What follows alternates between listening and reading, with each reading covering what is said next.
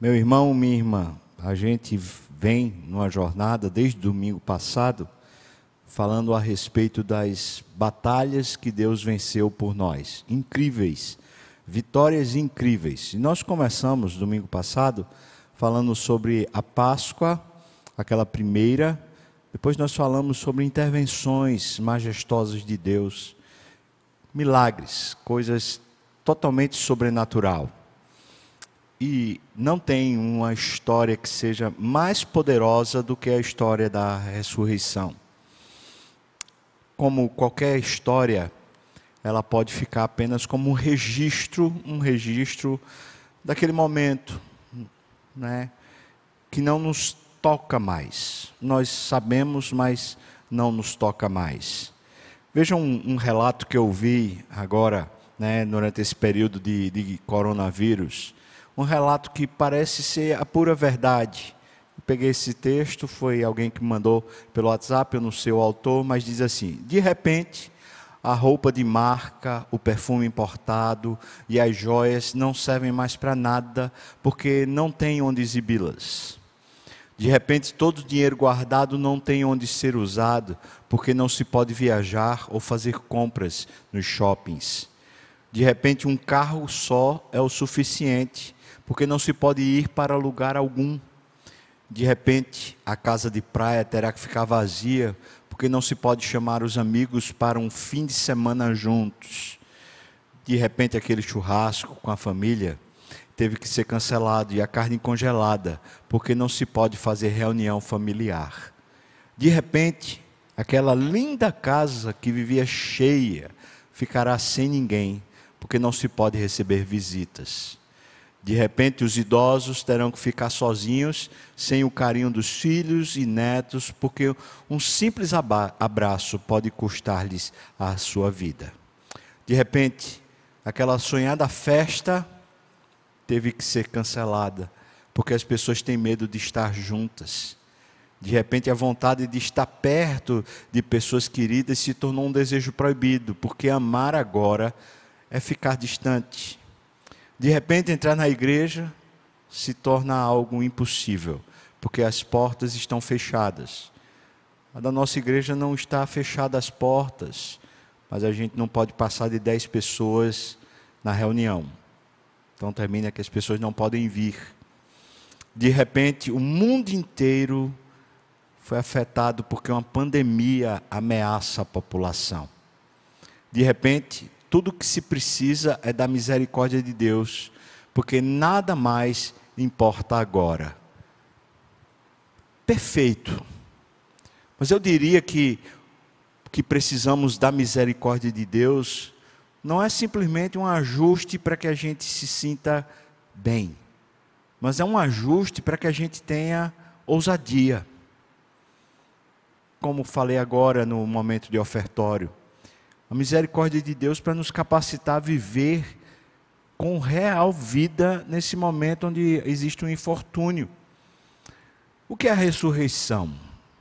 A ressurreição, a fé na ressurreição de Jesus, é algo tão essencial para o cristão que Paulo escreveu lá em 1 Coríntios 15, versículo 14: Se Cristo não ressuscitou, a nossa pregação é vazia e também é vazia a vossa, a nossa fé. A fé cristã não existiria, estaria morta se lhe fosse retirada a verdade da ressurreição de Cristo. Ou seja, pode, pode acabar a igreja, pode acabar qualquer coisa relacionada à Bíblia, às Escrituras e qualquer outra narrativa, porque acabou. Não tem sentido essas mensagens vazias de esperança, esse negócio de falar de Deus diante da maior batalha contra a morte, contra os principados e potestades simplesmente o vitorioso foi o inimigo e não o Senhor. A ressurreição de Cristo não é apenas um milagre de um cadáver que foi reanimado. Não, não se trata do mesmo evento que ocorreu com outros personagens bíblicos, como, por exemplo, a filha de Jairo, lá em Marcos 5, 22 a 24, ou Lázaro, por exemplo, lá em João 11, de 1 a 44 que foram trazidos de volta à vida por Jesus, mas que mais tarde, num certo momento, voltaram a morrer fisicamente. a ressurreição de Jesus são as primícias de um mundo novo. Isso é que encanta. É uma nova realidade, de uma nova situação do ser humano, do homem. A ressurreição cria para os homens uma nova dimensão de ser, um novo âmbito da vida. E esse novo nova maneira de ser é estar com Deus. A ressurreição de Jesus foi a chegada de um gênero de vida totalmente novo, para uma vida já não sujeita à lei da morte ou à lei do morrer e do transformar-se, sem que, que haja essa necessidade de tentar se tornar alguma coisa, mas é uma vida situada muito para além dessa perspectiva medíocre, uma vida que inaugurou uma nova dimensão de ser ser humano, de ser gente. Jesus ressuscitado, ele não voltou à vida normal que tinha nesse mundo. Isso foi o que aconteceu com Lázaro e outros mortos ressuscitados por ele. Jesus, Jesus partiu para uma vida diversa, uma vida nova. Ele partiu para a vastidão de Deus, e é a partir dela, dessa imensidão de Deus, que ele se manifesta para nós, os seus. Um teólogo recente, ele escreveu essas palavras que eu achei muito interessante. Se nos é permitido, por uma vez, usar a linguagem da teoria da evolução, teoria, porque não é uma, uma coisa comprovada, né? A teoria da, da evolução, a ressurreição de Jesus é a maior mutação. Em absoluto, o salto mais decisivo para uma dimensão totalmente nova como nunca se tinha verificado na longa história da vida e dos seus avanços, da sua evolução. Um salto para uma ordem completamente nova que tem a ver conosco e diz respeito a toda a história de todos os tempos. A ressurreição de Cristo é um acontecimento dentro da história, a história verdadeira, a história real, é um acontecimento, é um momento que ao mesmo tempo rompe o âmbito da história e a ultrapassa. Porque ela alcança muito mais do que o momento, do que o evento. Ela alcança a nova realidade dessa vastidão de Deus e de uma vida em Deus que vai para além da morte. É por isso que quando Jesus ressuscitou Lázaro, ele disse: Quem crê em mim já passou, não vai passar depois que falecer aqui na terra, mas já passou da morte para a vida. Essa é a mensagem da ressurreição. É por causa disso que eu escolhi um texto hoje de manhã, que eu acho que retrata muito bem essa mudança de foco, essa mudança de perspectiva, de você sair de uma estrutura simplesmente lógica de pensamento, uma estrutura simplesmente comportamental, e, e por causa das circunstâncias você é movido para lá e para cá nas suas emoções sair dessa vida meramente circunstancial, meramente a partir da sua própria racionalidade, para uma vida de fé, onde os seus olhos são, são abertos e você tem um coração aquecido, pronto para qualquer desafio da vida, em qualquer nível, mesmo que tudo seja sabotado. Eu quero chamar você para compartilhar comigo do texto de Lucas, capítulo 24 no encontro de Jesus com aqueles homens no caminho de Emaús. Na verdade, aqueles homens eram discípulos. Lucas 24, a partir do versículo 13 até o versículo 35. Você pode acompanhar aí no vídeo se você quiser, porque eu vou colocando aqui os textos e então você vai acompanhando e participando conosco, tá bom?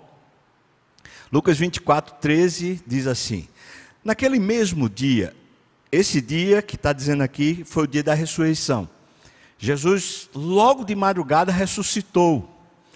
E conte comigo, sexta-feira ele morreu, sábado ele, né, a gente não, não tem relato de nenhum movimento dele, a não ser depois em Pedro e tal, mas a gente pode falar isso depois. E finalmente chega domingo, três dias. Ao terceiro dia ele ressuscita.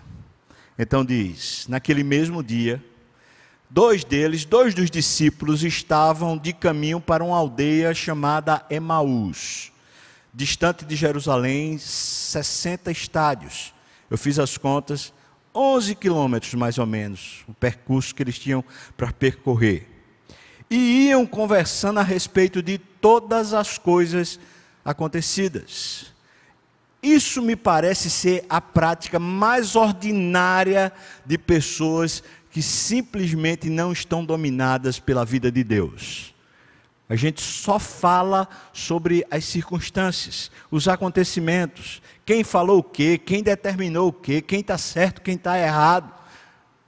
Eles estão falando sobre as circunstâncias. Eu estou imaginando, porque eles são discípulos, eu estou imaginando o seguinte: quando Jesus foi preso, eles fugiram junto com os outros apóstolos, e é claro que eles de longe viram Jesus sendo crucificado, eles viram o julgamento de Jesus, eles viram o processo todo que ocorreu da quinta para sexta-feira.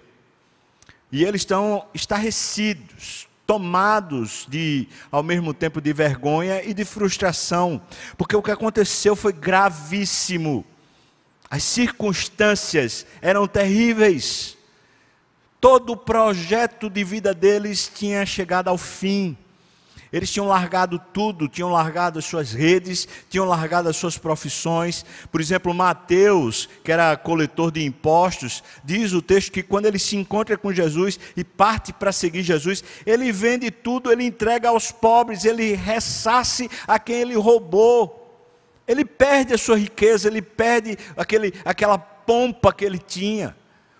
Os homens que foram seguir Jesus, eles abandonaram a vida por causa de uma perspectiva que eles tinham de que haveria uma vida melhor. Eles esperavam que Jesus fosse o Messias, e na ideia deles, o Messias seria alguém rico, cheio de pompa. Então, eles abandonaram uma realidade que para eles era uma realidade pequena, tendo em vista uma realidade maior. Só que a realidade maior que eles esperavam também era circunstancial, também era meramente humana, uma, uma experiência meramente de vida terrena. E agora, esses últimos momentos da vida deles, veio o caos. Tudo se, se, se quebrou. A injustiça prevaleceu. A mentira prevaleceu. Os, os homens ímpios prevaleceram. O que foi que aconteceu? Aquilo era o pior tormento que eles podiam ter. É como se eles estivessem dizendo: acabou. Qual, qual é a esperança que a gente tem agora? Eles estão conversando sobre as coisas sucedidas. É isso que tem ocupado o nosso coração. Eu não falo só agora, diante do quadro do coronavírus, eu falo sobre todo momento. A gente é tomado por circunstâncias. Eu fico envergonhado de ver irmãos de fé, irmãos cristãos, brigando por conta de governo brigando por conta de decisões de governo. Isso é uma vergonha, irmãos. É gente que está com o coração apaixonado pelas circunstâncias, que está tomando partido de A ou de B.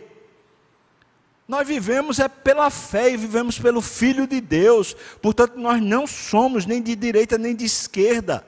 Nós simplesmente obedecemos o que a liderança colocar. Que liderança for, mesmo que a gente não goste da liderança. Se você não gosta, por exemplo, do governador de Pernambuco, do prefeito de Recife, se eles têm autoridade, a gente obedece. Se você não gosta, por exemplo, lá do presidente Bolsonaro, ou do Mandetta, ou seja lá de quem for, a gente simplesmente obedece, enquanto eles não forem encontrar as escrituras. Mas a gente está tomado pelas circunstâncias. E eu digo para vergonha nossa, a gente vai sendo cozinhado pelos ouvidos porque a gente vai, vai, vai consumindo notícias que terminam fazendo nosso coração ficar é, sem fé, frustrado, olhando para o futuro e falando assim: o que há de ser de nós, o que há de ser do Brasil, o que há de ser de mim, o que há de ser da minha família, o que há de ser do meu pai, da minha mãe, da minha avó. A gente está tomado pelas circunstâncias, a semelhança desses discípulos. Versículo 15: Aconteceu que enquanto conversavam e discutiam, o próprio Jesus se aproximou e ia com eles. Essa é a realidade da nossa fé. Cristo é o Emmanuel, é o Deus conosco. E enquanto estamos tomados pela nossa falta de fé, tomados pelas circunstâncias e a gente só consegue conversar, observar, perceber as circunstâncias, o fato é que Jesus está lá, está lá no meio, ele está entre nós. Jesus se aproxima. Versículo 16: Veja que coisa assombrosa. Os seus olhos, porém, estavam como que impedidos de o reconhecer. Por quê? Está óbvio. As circunstâncias não deixavam eles olharem para Jesus. Alguns teólogos falam, eles estavam cabisbaixos, eles não conseguiam olhar para o lado. Eles não conseguiam olhar para quem conversava com eles, não conseguiam reparar o tom de voz. Por quê? Porque eles estão embrutecidos por causa das circunstâncias. Versículo 17: Então lhes perguntou Jesus. Eu gosto. A maneira de Jesus entrar na nossa vida é levantar as, as problemáticas, levantar o que é que está dentro do nosso coração. Veja o que ele diz: Que é isso que vos preocupa? E de que ides tratando à medida que caminhais? Meus irmãos, não vos enganeis, as más conversações corrompem o nosso coração. Vê só, vocês estão conversando sobre o quê? O que é que, veja a pergunta, o que é que preocupa o seu coração? Será que isso tem a ver com a, com a ressurreição? O que é que você acha? Se a gente está celebrando, celebrando, se não é só um, um culto, um, um, desculpa, um ritual, mas se é um culto, uma celebração, de fato, por causa da vida vencer a morte. Então a pergunta é: por que, é que você anda assim, cabisbaixo? Cheio de preocupação. Por quê? Jesus está perguntando. E eles pararam entristecidos. Lembra do Salmo 1? Diz: Bem-aventurado o homem que não anda no conselho dos ímpios, não se detém no caminho dos pecadores, nem se assenta na roda dos escarnecedores. Veja que o que esses discípulos estão fazendo é isso. Eles começaram a conversar sobre o que não devia e serem tomados por essa conversa, por esse assunto. E eles vão até que eles param. Eles param porque a tristeza, o medo, a preocupação, a ansiedade são incríveis e poderosos para nos paralisar. Eles param entristecidos. E me parece que esse é o momento que a gente vive. Porque pouco importa se a gente está dentro de casa, se a gente não pode sair para a rua. O nosso coração está vivo Existe muita esperança a respeito do dia de amanhã, assim como existe muita coisa viva no dia de hoje. Meu Deus, por que a gente para entristecido? É porque a gente já vem sendo tomado, vem sendo tomado pelas circunstâncias. Você é assim? Fale a verdade comigo. Você, você é assim? Aquela câmera ali, não está virado para cá, não, tá? Acho que não. Tá? Então, estou olhando para cá agora. A, a, minha pergunta é: você é assim? Você está tomado pelas circunstâncias? Paralisado? E está com o coração sangrando? É, é, incrível como isso pode fazer a gente chegar num ponto de, de dizer: não vale mais a pena não vale mais a pena. Versículos 18 até o versículo 23, veja o que diz. Um, porém, chamado Cleopas, respondeu dizendo: És o único, porventura, que tendo estado em Jerusalém, ignoras as ocorrências desses últimos dias. Veja que ele está repreendendo Jesus. É incrível. Ele está falando assim: você por acaso é um ignorante? Lembrando que ignorância é quando a gente não conhece um fato. Não é quando a gente é bruto, mas quando a gente não conhece um fato. Então o Senhor está dizendo assim: você está desatualizado? Veja que isso parece ser uma vergonha, alguém ficar desatualizado. Eles estão censurando Jesus. É você é o único, não é possível. Você estava mesmo em Jerusalém, você não viu o alvoroço que aconteceu na cidade, não? Você não viu a temeridade que aconteceu lá? Você é o único. Versículo 19. Jesus lhes perguntou, de novo, de novo, perguntou: quais? é, é, incrível, porque Jesus, se tinha alguém que podia falar sobre as circunstâncias, era ele. Ele as viveu. Foi ele que estava lá sofrendo. Mas ele quer expurgar do coração o medo. Então ele está dizendo: vá, fala agora para mim, fala. Quais são essas circunstâncias que você está aí pensando? Então veja a explicação que segue. E antes da explicação, eu quero que você, quando a gente for lendo, eu quero que você pense assim: cadê Deus no cenário? Onde é que está Deus nas explicações que seguem? Veja, eles respondem: o que aconteceu a Jesus, o Nazareno, que era um varão profeta, era poderoso em obras e palavras diante de Deus e de todo o povo.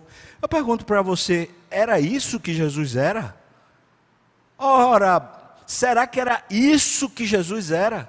Você vai lembrar de Mateus capítulo 16, quando os discípulos estão junto de Jesus, eles estão lá em Cesareia de Filipe, eles estão bem ao norte de Israel, já numa região é, de ímpios, de gentios. Ele está lá, junto do, do, do, do, lugar onde era um, um templo do deus Pan, quando Pedro disse para Jesus assim: Tu és o Cristo, o Filho do Deus vivo. Nós temos crido, ele diz isso.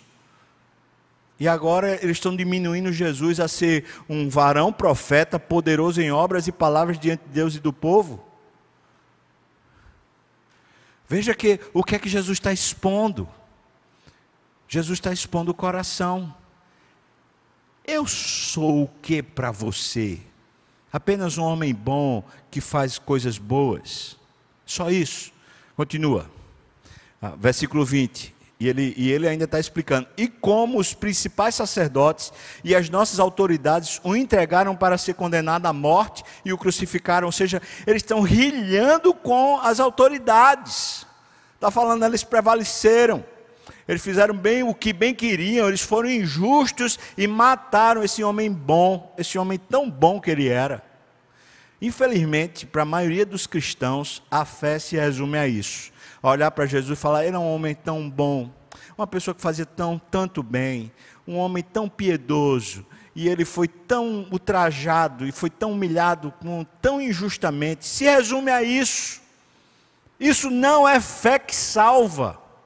Isso é você conhecer o relato da história, as meras circunstâncias. Aí a gente fica condoído de Jesus.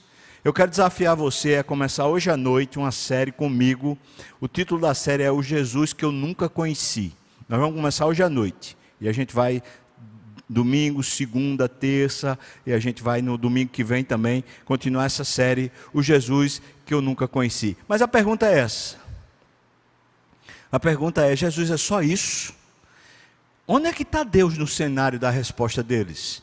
Eles estão falando sobre as circunstâncias e estão falando sobre a maneira como eles enxergam Jesus. Jesus não é para eles o Salvador, é só um homem bom.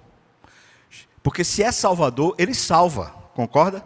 Você concorda comigo? Se é Salvador, então a coisa que ele faz é salvar a gente. Salvar de quê? Daquilo que está tomando a gente, que está vencendo a gente, que está matando a gente, que está obliterando a gente. Ele salva. Mas ele aqui não é o Salvador. Ele só é um homem bom, que faz coisa boa. Versículo 21. Ora, ele, eles estão falando, estão revelando o coração. Ora, nós esperávamos que fosse ele quem havia de redimir Israel. Estão pensando naquele Messias que iam fazer um reino, um reino nesse mundo bem próspero. Mas depois de tudo isso, é já este o terceiro dia desde que tais coisas sucederam. Cadê Deus, irmão? A gente esperava tanto dele, mas agora a gente está na seguinte situação: faz três dias e nada aconteceu. Ele, ele parece que não era o que a gente pensava que ele era. Cadê a esperança desse pessoal? Cadê a sua esperança? Versículo 22. É verdade também que algumas mulheres, das que conosco estavam, vocês também eram discípulas, elas também seguiam conosco ali pertinho de Jesus, elas nos surpreenderam tendo ido de madrugada ao túmulo e não achando o corpo de Jesus, elas voltaram dizendo terem tido uma visão de anjos, as quais afirmam que ele vive, ou melhor, os quais afirmam que ele vive. Ou seja, é, é bem verdade que a gente tem essa narrativa mas ela é tão mirabolante, ela é tão sensacionalista. Anjos apareceram, estão falando que ele está vivo. Quais são as evidências? Quais são as provas? Meu Deus, meu Deus, quem falou que ia ressuscitar o terceiro dia? Quem? Quem anunciou para eles que ao terceiro dia iria ressuscitar? Jesus, toda vez que falou para os discípulos: Olha, eu vou ser entregue na mão dos salteadores, eu vou ser maltratado, eu vou ser injustiçado, eu vou ser humilhado, eu vou ser morto, mas ao terceiro dia eu vou ressuscitar. Jesus avisou para eles várias vezes, mas não era objeto de fé. Não era. Era simplesmente uma história que eles não conseguiam acreditar. Me parece que a ressurreição que aconteceu de fato na história, só naquele momento tinha mais de 500 testemunhas oculares, viram Jesus ressurreto. Ele apareceu durante 40 dias para os seus discípulos. Mesmo a gente sabendo essa narrativa, me parece que nós cristãos, nós não a, a tomamos para nós, como sendo uma realidade nossa. É só um fato. Ainda 24 a 29, o texto diz: De fato, alguns dos nossos, está explicando as circunstâncias, de fato, alguns de nós foram ao sepulcro e verificaram a exatidão do que disseram as mulheres, mas não o viram.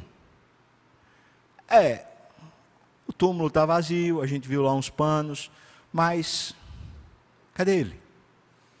Para a gente acreditar, cadê ele?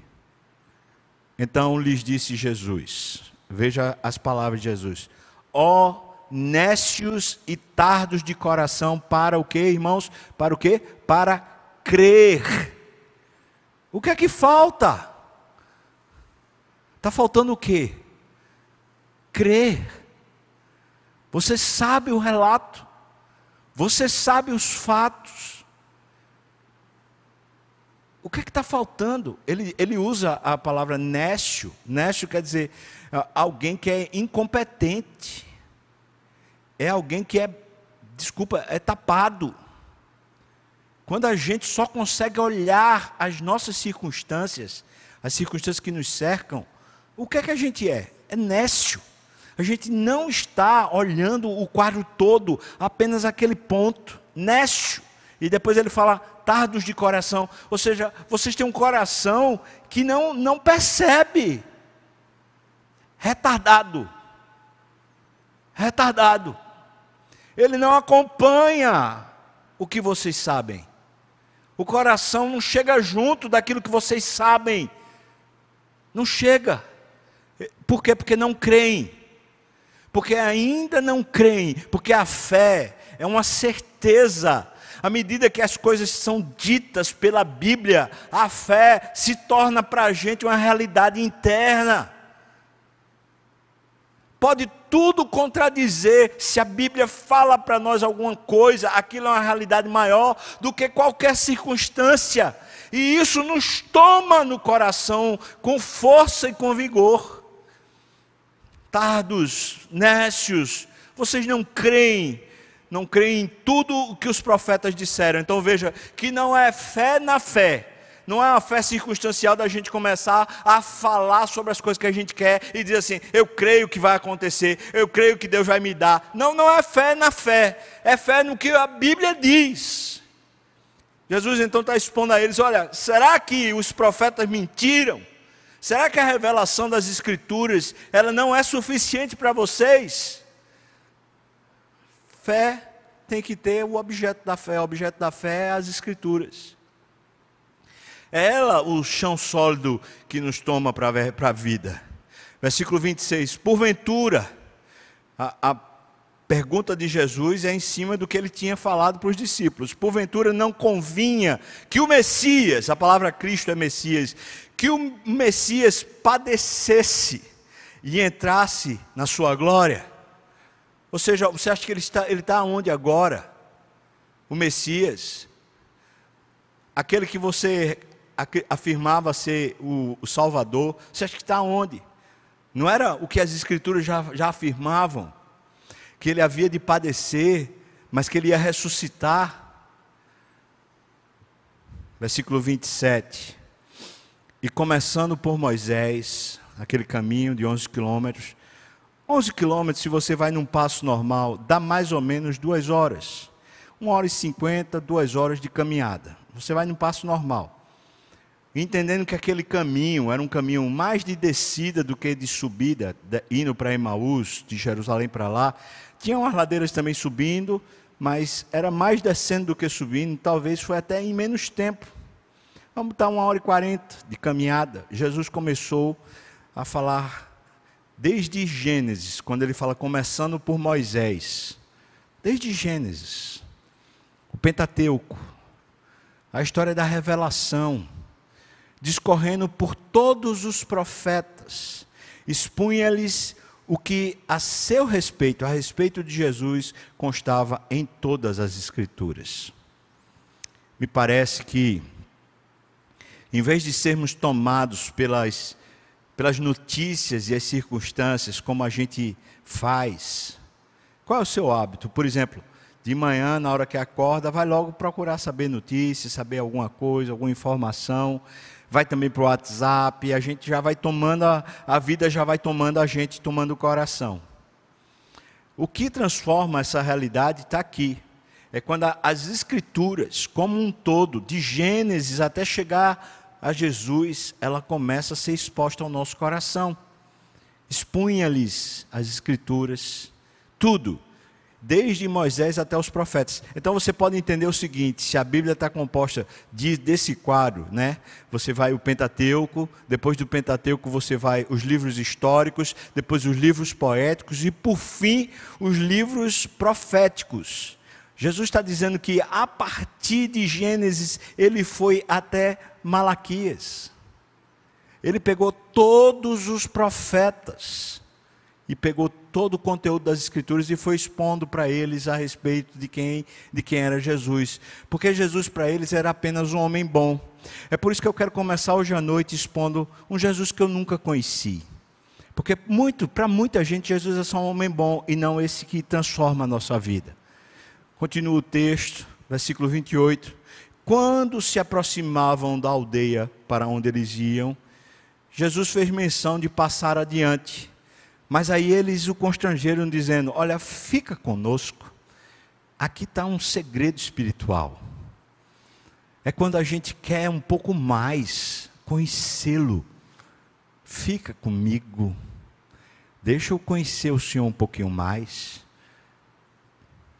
Eles dizem: Porque é tarde e o dia já declina. E entrou Jesus para ficar com eles. Versículos 30, 35. E aconteceu que, quando estavam à mesa, quando, quando a gente passa a ter comunhão, a intimidade com o Senhor Jesus é para aqueles que o buscam. A esses o Senhor dará a conhecer a aliança. Então eles falam: fica aqui um pouquinho, a gente quer te conhecer mais.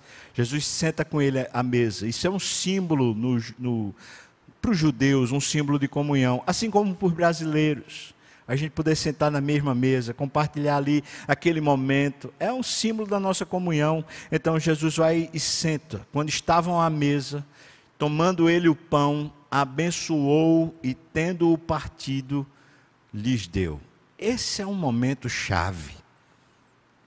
É quando aquela palavra que eles vinham escutando se torna para eles uma coisa íntima se torna mais do que uma ideia, uma série de conteúdos. Agora se torna uma coisa pessoal, é íntimo deles. Sabe por quê? Porque à medida que eles foram escutando as Escrituras, eles falaram: Senhor, a gente quer que o Senhor esteja conosco na intimidade. Na intimidade no lugar do meu coração, é isso que eu quero que o Senhor esteja. E nessa hora, quando Jesus fez um gesto que era para eles bastante conhecido, porque Jesus tinha se caracterizado no meio deles por partir o pão. Devia ser um, um jeito, uma maneira que eles aprenderam a ver Jesus. Então, Jesus partindo o pão, deu a eles então se lhe abriram os olhos. Que expressão é essa? É simplesmente porque agora eles reconheceram Jesus? É muito mais do que isso. É porque de repente tudo voltou a fazer sentido. Ou seja, as circunstâncias não dominavam mais eles. não era a palavra final da vida deles. Aquilo que eles esperavam era real. Deus é maior do que as circunstâncias, Deus é maior do que a própria morte. Isso é verdade. Se abriram os olhos e, e o reconheceram, mas ele desapareceu da presença deles. É, é extraordinário isso, irmãos. Ou seja, Jesus esteve ali com eles, apenas para que eles reconhecessem finalmente que antes de viver a fé, eles viviam simplesmente um conhecimento sobre. A fé diz respeito às Escrituras, a fome pelas Escrituras, a conhecer as Escrituras, mas não adianta simplesmente saber os relatos, as histórias. Essas Escrituras precisam fazer parte da nossa intimidade pessoal. É quando a gente chama as Escrituras para sentar conosco à mesa, quando a gente chama as Escrituras para fazer parte desses, desses gestos que, que nos são habituais, das coisas que configuram o nosso dia a dia, as coisas simples do dia a dia, as Escrituras entram lá como partir o pão. Em vez de ser simplesmente um conteúdo que a gente sabe sobre, passa a ser aquilo que é liturgia nossa, aquilo que é costume nosso, aquilo que é hábito nosso. As Escrituras entram, é nessa hora que os olhos se abrem. É nessa hora que a fé é o que guia a nossa razão, em vez de ser a razão que nos guia constantemente. Versículo 32. E aí disseram um ao outro. Veja que a conversa agora mudou. A conversa era sobre as circunstâncias, agora a conversa é sobre Jesus. Porventura não nos ardia o coração quando ele pelo caminho nos falava, quando nos expunha as Escrituras. Eles estão constatando o fato de quando as Escrituras foram expostas, o que aconteceu com eles foi que a intimidade deles foi mexida. As Escrituras não se tornaram razão, mas se tornaram função se tornaram a maneira de viver, ardia o coração. Agora eles estão falando sobre intimidade com Deus. Agora os fatos são explicados por causa da mão de Deus. Para e pensa aqui um pouquinho, que eu queria que você avaliasse. Você acha que antes dessa conversa eles conseguiam entender o significado da morte de Jesus? Agora eles conseguem entender o significado da morte de Jesus. O que foi que aconteceu entre uma coisa e outra? O que aconteceu foi que simplesmente as Escrituras começaram a entrar nas circunstâncias da vida deles. Foi isso que aconteceu. As Escrituras começaram a penetrar as circunstâncias e foram explicando as circunstâncias para o coração, então eles estavam leves de novo, livres do medo de novo. Quantas escrituras estavam sendo expostas, o nosso coração começou a arder. Quando a gente fala de fome de Deus, a gente está falando disso, da gente buscar nas Escrituras a razão da nossa vida, a gente começar a debulhar nas Escrituras ah, os porquês da nossa existência, o, o, o, a explicação de Deus sobre o que estamos vivendo é uma, uma perspectiva aplicada e não simplesmente um conhecimento racional. Versículo 33. E na mesma hora, levantando-se, voltaram para Jerusalém, onde acharam reunidos os onze e outros com eles. Na mesma hora, eles disseram: a gente tem que partilhar de novo, mas agora 11 quilômetros de volta. De novo, agora vai ser mais do que uma hora e quarenta, umas duas horas, porque é subir na ladeira. Talvez até mais, mas vamos lá nem que a gente passe a noite lá, porque já era tarde. Eles disseram já estava declinando o dia. Então eles estão voltando o quê? Seis horas da noite? Eles estão voltando para chegar lá umas nove horas da noite, para bater na porta da casa dos discípulos falar: Olha, vocês estavam como a gente, perdidos, tomados de medo, tomados pelas circunstâncias, vocês estavam como a gente estava. Então eu queria dizer para vocês: é verdade, é verdade, Jesus ressuscitou, é verdade, e isso tem a ver com a nossa história hoje. É isso que eles, estão, eles precisam falar para os discípulos. Veja que ele diz: os quais diziam, o Senhor ressuscitou e já apareceu a Simão. Então os dois contaram o que lhes acontecera no caminho e como fora por eles reconhecido no partir do pão. A história está mudada. Fala a história do coração dele está mudado. Porque a ressurreição, irmãos, é fé.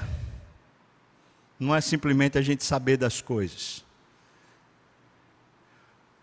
Procurei algumas frases a respeito de ressurreição e não achei os autores, mas eu achei elas bem legais para falar sobre isso que a gente está falando aqui.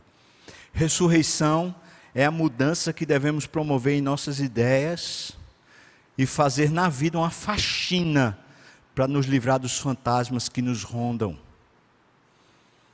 Ou seja, é um, é um conteúdo aplicado, não é simplesmente a gente saber sobre.